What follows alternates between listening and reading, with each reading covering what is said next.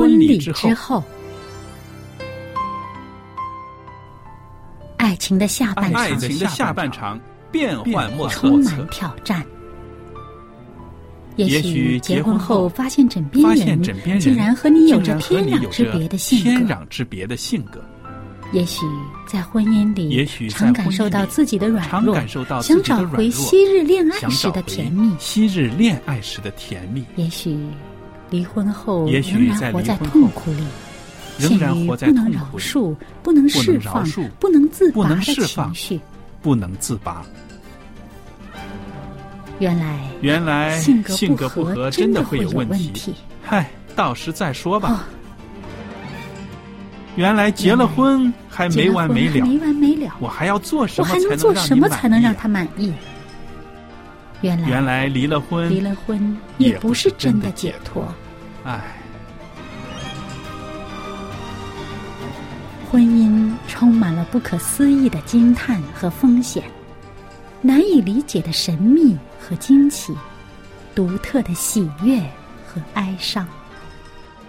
婚姻生活此一时风平浪静，彼一一时时怒涛涛万丈。。幸福的婚姻不是没有冲突的，不是没有而冲是突有能力解而是有决冲突。能力解决冲突。听过这句话吗？啊，恋爱靠机会，嗯，婚姻靠智慧。不知道，两个人总比一个人好，因为二人人劳碌碌同得美好的果效。夫妻夫妻是一起承受生生命命之之恩的。爱爱到到永远，爱到永远，完了，爱到永远，爱到永远，爱到永远。然后要什么？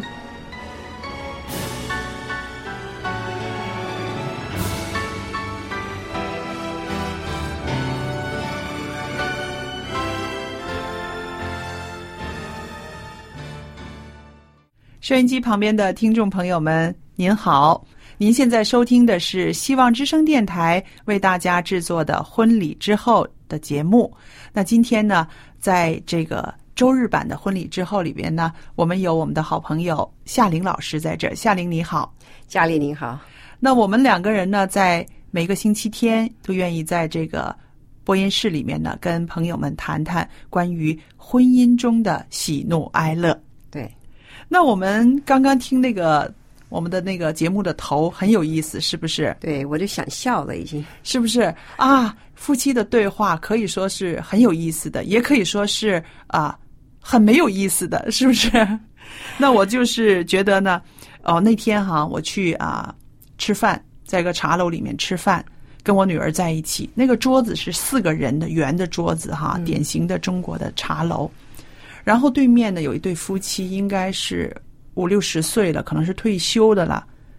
两个人吃饭这么长时间没有讲一句话，一句话都没有说。然后我跟我女儿就用他们听不懂的话，我就说：“我说你看，他们两个人真的一句话也不说。”哎，我女儿说，她就提一个问题，他说：“那也难得哈，他们叫的东西都是两个人都爱吃的。” 也许默契太强了，对，一句话都不需要说。，对，所以呢，我今天呢就想我们在这儿谈一谈哈，有的时候夫妻做的太熟悉了，真是做的太久的夫妻太熟悉了，好像没有什么爱情，只剩下习惯了啊。那么我就想到，不沟通、不交谈啊、是不是太过了解对方？像刚刚说的啊，他们已经很有默契了，还是早已经无话可说了呢？我觉得两种情形都有。嗯无话可说呢，也许他们心里面有心病嗯嗯啊。那就说呢，我我也我之前也提过，就是我我有些朋友啊，嗯夫妻两个吵架，嗯，几天不说话，对。几个月不说话，你上次说过几年不说话，几年不说话都我也真的有，是很难理解。很难理解哈。嗯我也是这么想，但有些呢，就是真的呃，大家习惯了，好像没有什么话题了。嗯孩子或者是长大了已经，嗯那很多时候呢，你发觉如果孩子小的时候呢，围绕着话题呢，都是以孩孩子那个为主。对，那孩子一长大了以后呢，发觉好像夫妻之间没有什么那个嗯同样的兴趣啊，呃，一些相同的话题讲啊，嗯，就是有有相同的话题。你发觉刚才你说那个丈夫就看着看或者看东西、看报纸啊、看杂志啊，对，都是讲一些什么？讲一些就是新闻啊，或者是嗯，一些的，就是娱乐杂志里面所讲的一些明星啊、电影啊这方面，嗯嗯。好像就是很表面对，的一些的东西，变成一个深入的沟通呢，好像又忽略了呀。对，对，而这个深入的一个交谈呢，我觉得在婚姻的经营方面呢，嗯是非常重要的一个元素来的。你说的很好，我就想起来不久之前呢，一个女孩子呢写给我的一句话，她说：“如果当生活中只有习惯，我们的爱情还剩下什么？”那、嗯我就想到，确实是啊、我就想到我以前有过一次啊谈恋爱的一个经验哈，就是结婚之前也有一个谈恋爱的经验。那和那个男孩子认识很久很久，后来我们在分手之前的时候呢，我就发现我们的约会已经是非常非常单一式的了，就是见面，找个地方吃饭，吃完饭没有话讲，走几个圈，就是就公园啊走几个圈，然后就再见，然后到那个程度不久之后就没有没有了。没有了。那我自己就在在想，其实当时我已经在在想了，我说，哎，是不是有些奇怪？因为太熟悉了，很久了，谈谈了很久了，太熟悉了，是不是这就是啊，差不多结局的时候了？后来真的是啊就没有了啊。那我就在想，也许是太多都是一个过往的一种模式了啊，见面聊聊天，吃个饭，然后就什么了。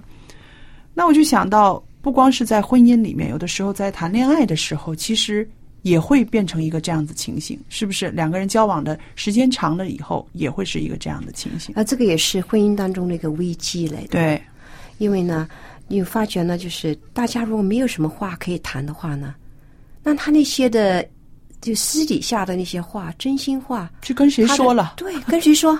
嗯你会怀疑他跟谁说了？嗯那有的时候，为什么男人呢，就是对身边的一些他所谓的就是红颜知己呀、嗯嗯哇，怎么那么多话说？嗯嗯嗯，回到家里，对着那妻子，好像无话题了，对都是最多都是围绕着就是家里面的一些琐事啊，对或者孩子的事情。对，那有些有些就是真心话，或者是有些苦恼啊，嗯。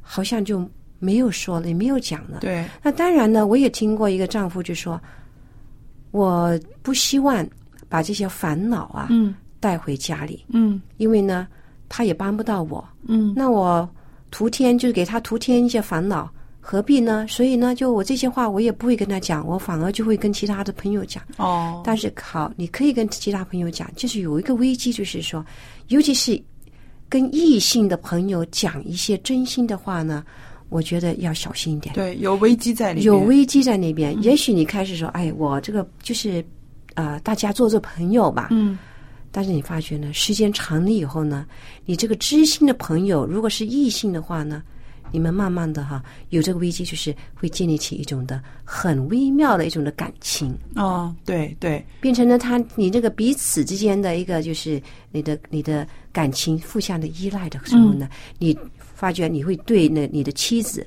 或你的伴侣啊，嗯。的感情会慢慢的疏远。对对，所以啊、呃你这一个就是提醒的非常好。那其实从这里呢，我们就想到人呐，他不光是有这个啊吃饭、穿衣这些个需要，一种心灵的倾诉的需要是也是非常重要的，在生活里面。哦，非常非常重要。是吧？所以我就是想到啊，如果一对夫妻开始发现没有什么话题了，呃，我看到很多夫妻，尤其是孩子长大了哈，两个人忙完孩子、忙完事业之后，到年纪老的时候，真的是没有什么话说，又或者是那个时候开始冲突特别多，因为互相的了解啊，互相的体谅，好像都被抽走了一样啊。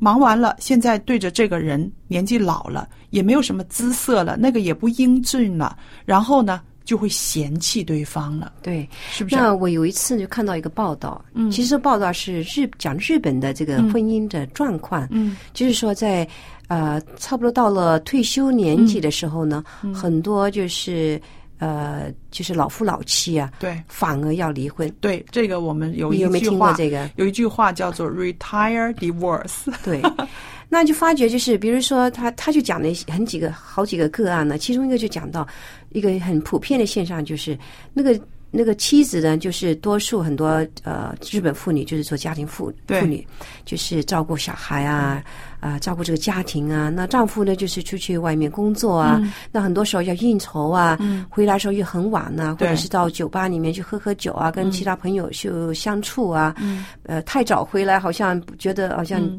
没面子，没面子啊，所以变成他就是早出晚归这种的情形。嗯，那好了，妻子她有自己生活的方式，她比如说呃，小孩上上课的时候呢，他在家里做做家务啊，然后跟着女朋友喝喝茶、聊聊天、逛逛街，对。他也习惯他的生活。对，那变成好了，丈夫退休回来以后呢，老是待在家里面，嗯，矛盾出现了。对呀、因为多了。对呀、他每天都是那个男人习惯了饭来张口嘛，他在家里面他也是一天三顿饭，他也是要妻子来做啊什么的，然后呢又多挑剔，因为为什么呢？他的重心转移到家里来了，本来他在办公室呢，他是。集中在工作上，或者是他到那个年纪了，他可能在办公室做的也蛮高的了，他就会指这个指那个。好了，回到家里了，他又把那个习性又带出来了，在家里面常常挑剔妻子啊，你你你可以这样子吸尘吗？你可以这样子吗？然后最后就是离婚收场。对，这就所以变成就是呃，这个也是很大的一个危机，呃，在我们婚姻当中呢。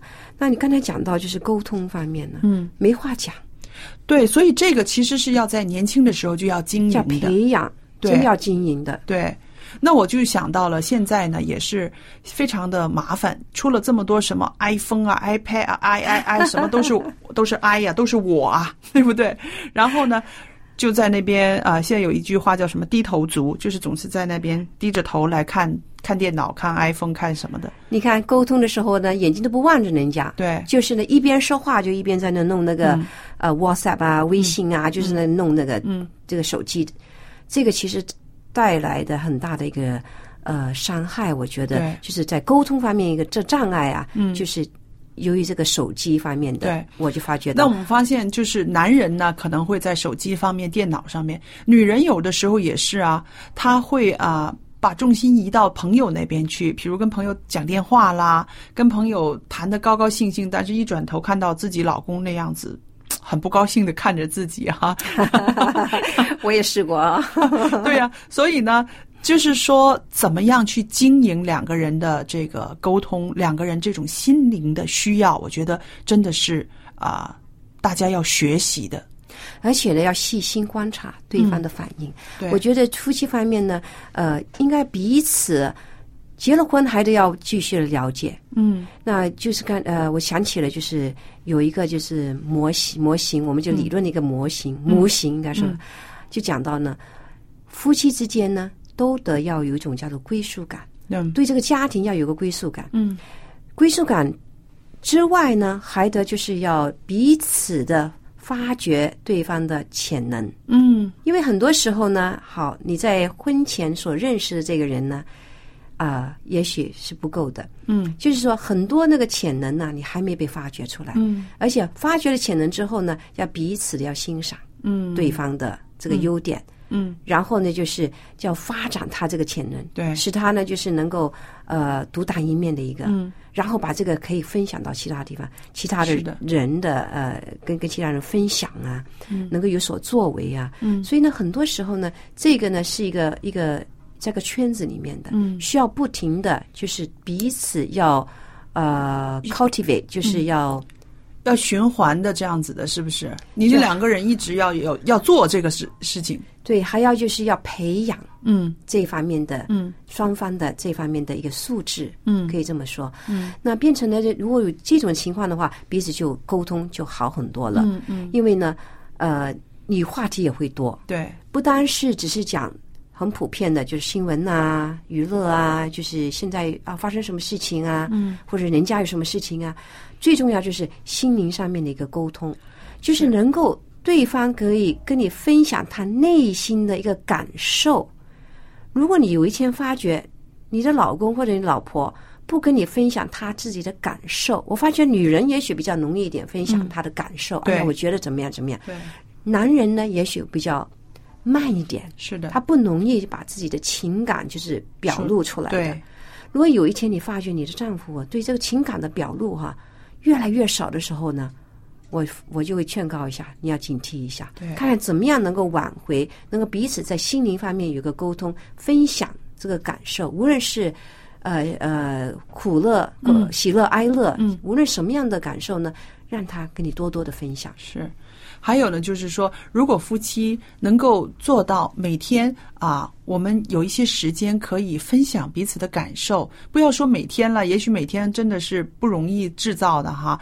一个星期下来，能够两个人有一段谈话的时间，而这个谈话呢，不是说油盐酱醋，而是说真的是心灵的那种沟通的话，有这样的时间，真的是让人心动的。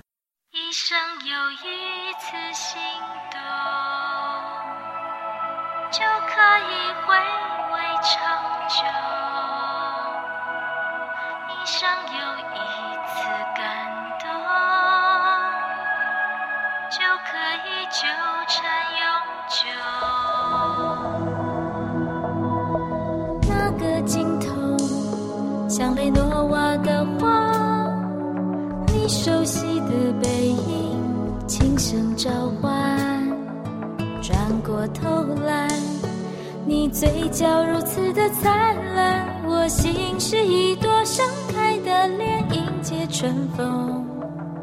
你的手指轻轻划过琴键，像风拂过原野，缓缓呼吸。歌曲的旋律是你为我谱写，心跳的节奏起唱啊。累积我的感动，换取你的心动。我想用我的一生来回报你的心动，捕捉我的心动，留下你的感动。我想用我的一生画一幅最美的画。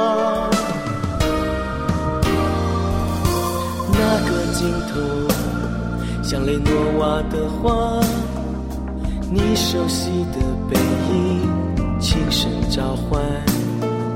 转过头来，你嘴角如此的灿烂，我心是一朵盛开的莲，迎接春风。你的手指轻轻划过琴键，像风拂过原野，缓缓呼吸。歌曲的旋律是你为我谱写，心跳的节奏跟着你一起唱和。累积我的感动，唤起你的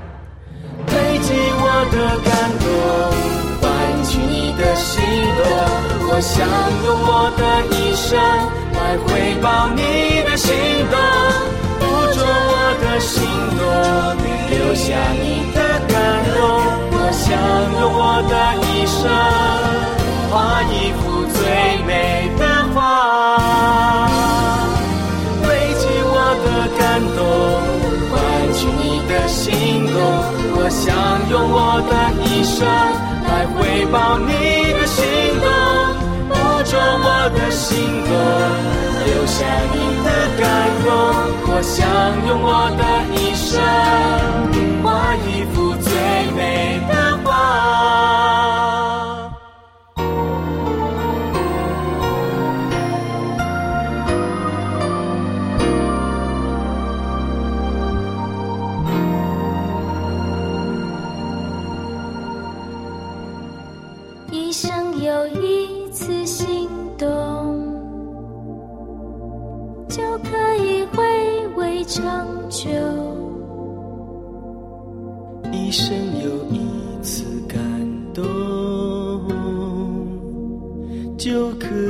纠缠永久。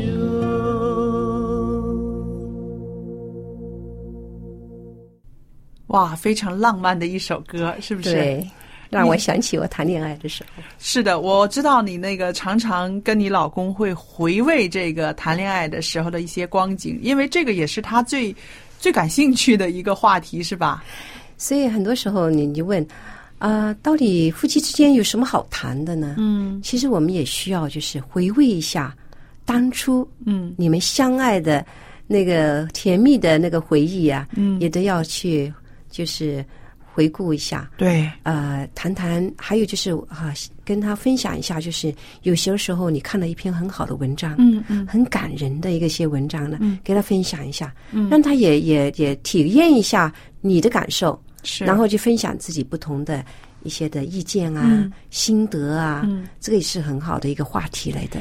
你这些说的都很好，因为我就想到哈，为什么夫妻之间有的时候没有话题可讲呢？有的时候甚至很害怕一起讲话，这个就是他们讲的话跟你刚刚说的那些个是完全相反的。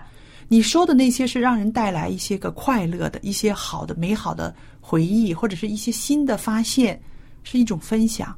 可是呢，有很多夫妻错用了这个时间，一讲话觉得非要投诉、唠叨、complain 这些个情绪就出来了，或者也有的男人呢会觉得，就是我一天已经很累了，在外边已经很累了，回来还要听你唠叨，然后或者是他也把他在外边的一些不如意也拿回来，就是都说出来了。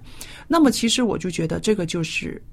不是说不需要，这个需要，但是呢，这个让你们两个人在一起的时间的那个质素呢，就没有那么好了，是不是？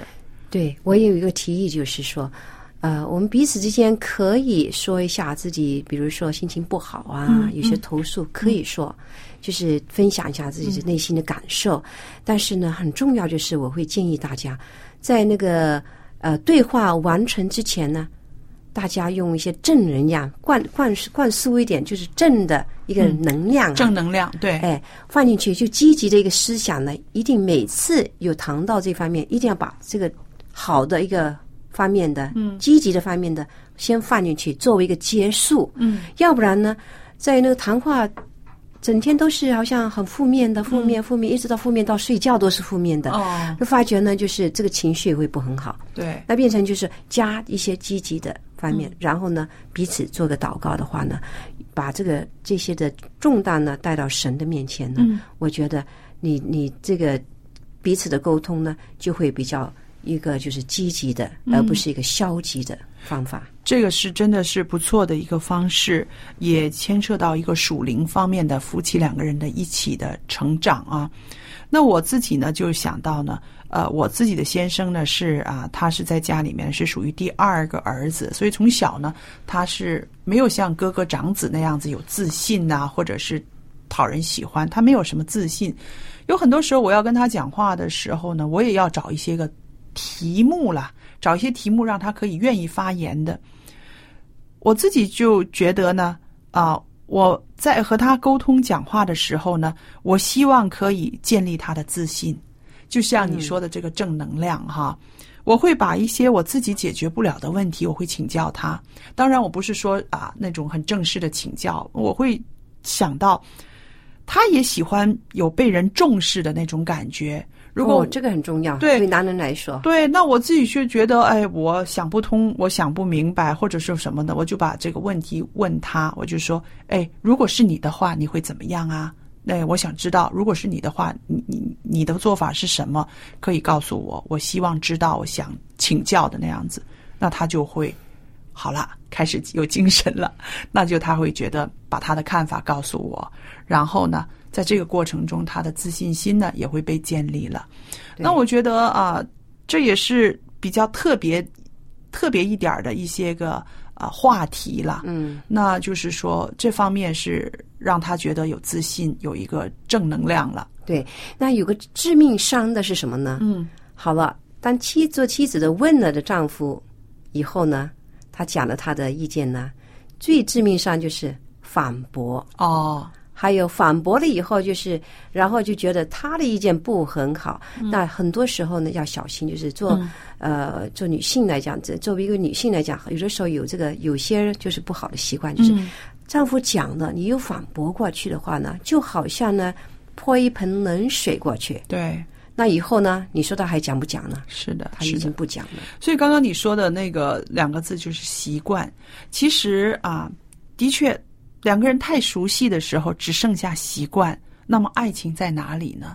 我觉得爱情无论是在你多少岁，你结婚多少年，都应该在婚姻里面的，就是那种彼此相爱。有人说啊，夫妻过日子过下来就只剩下亲情了。我觉得我们还是可以让这个爱情很浓烈的爱情在两个人之间的，那就是说你要去经营，要花时间、花心思。对，花心思呢，有些时候呢，并不是说呃要做一些很大的一些事情，有时候很小的一些事情，比如说他回家的时候呢，你有没有就是说很重视他啊？你回来啦，嗯，或者是你自己在看报纸、看电视，嗯，在做你的手机啊，在那打字，根本就不理睬他。对，那你那个做丈夫的回来的时候，你觉得我都不被重视，我这个家庭哪有温暖呢？嗯，啊，回来你好像都很冷淡的对着我。对，如果你能够有一个很很欢迎他的这种态度，或者小孩说啊，爸爸你回来了，很开心的，对，他也觉得哦，这个家，我在这个家的很重要啊，是的这个这个角色很重要啊。你看他们都等着我回来啊，对，你看这个做爸爸做丈夫的哈、自然而然这个心情呢就很好了。是，所以这个这小小的一个动作啊，就能够营造这个整整个气氛，而这个也是爱情的一个延伸，不单是是。爱情，亲情跟爱情就混在一起，对，就是能够整个的呃家庭婚姻的这种的整个气氛呢都会很好。对，说真的，呃，人很难去抗拒爱情。如果你知道家里面有爱，有爱你的丈夫，有爱你的妻子，我们都会奔向那个家。对，一个温暖的家。是的，那各位朋友，那今天呢，我们的时间又差不多了，在这儿呢，我很愿意告诉大家我们的通信地址，您可以写信给我佳丽，也可以写信给夏玲，我们两个很愿意分享您在婚姻中的喜怒哀乐。那听众朋友们，今天呢，我们谈到的就是说，在家里面的爱情，要让它更浓烈一些。我相信你也愿意好好的经营您的婚姻，让您的家充满爱，是不是？您用什么方法呢？可以告诉我们。我的电子信箱的地址是佳丽，佳丽，然后后边一个 at v o h c v o h c 点 c n，我就可以收到了。今天的节目到这儿结束，谢谢您的收听，也谢谢夏琳的参与。我们要跟听众朋友说再见了，再见